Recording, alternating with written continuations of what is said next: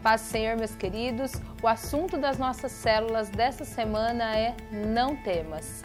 Lá em Isaías 41, versículo 10, a palavra do Senhor diz assim: Não temas, porque eu sou contigo.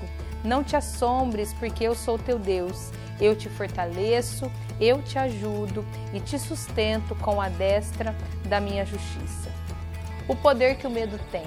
Todo mundo tem algum medo. Alguns têm medo de escuro, outros têm de altura, outros têm medo da morte, medo de perder o emprego, medo de perder alguém querido.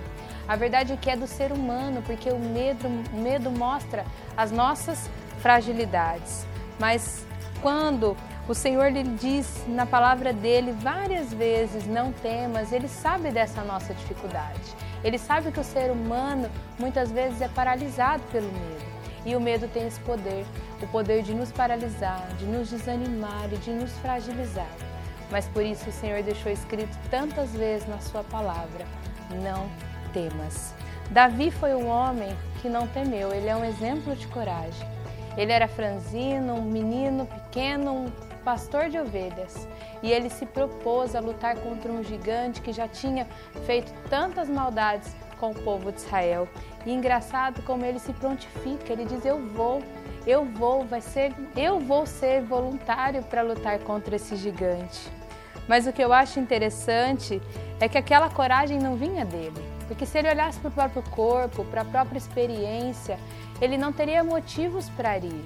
Ele não tinha motivos para falar: Eu vou, sou eu que vou derrotar esse gigante. Mas aquela coragem, ela vinha de Deus. Ele diz assim: quando ele foi contra o gigante, ele disse: Eu vou contra você, em nome do Senhor Todo-Poderoso.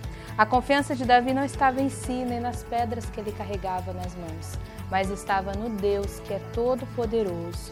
Ele sempre estava ali no coração, lembrando das palavras do Senhor que diziam: Não temas. O Senhor nos fortalece, como diz neste versículo, ele nos sustenta e ele nos ajuda.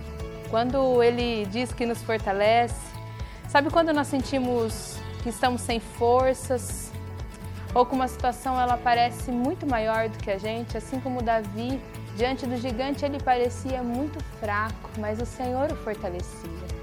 Outra coisa que o Senhor garante que nos fará é nos sustentar às vezes nós perdemos o nosso vigor diante de uma luta prolongada e pensamos assim: não, eu não aguento mais um tempo. Eu não aguento, mas o Senhor vem, Ele nos garante que vai nos sustentar, vai nos dar forças para continuar. E outra coisa que esse versículo diz, que o Senhor nos ajuda.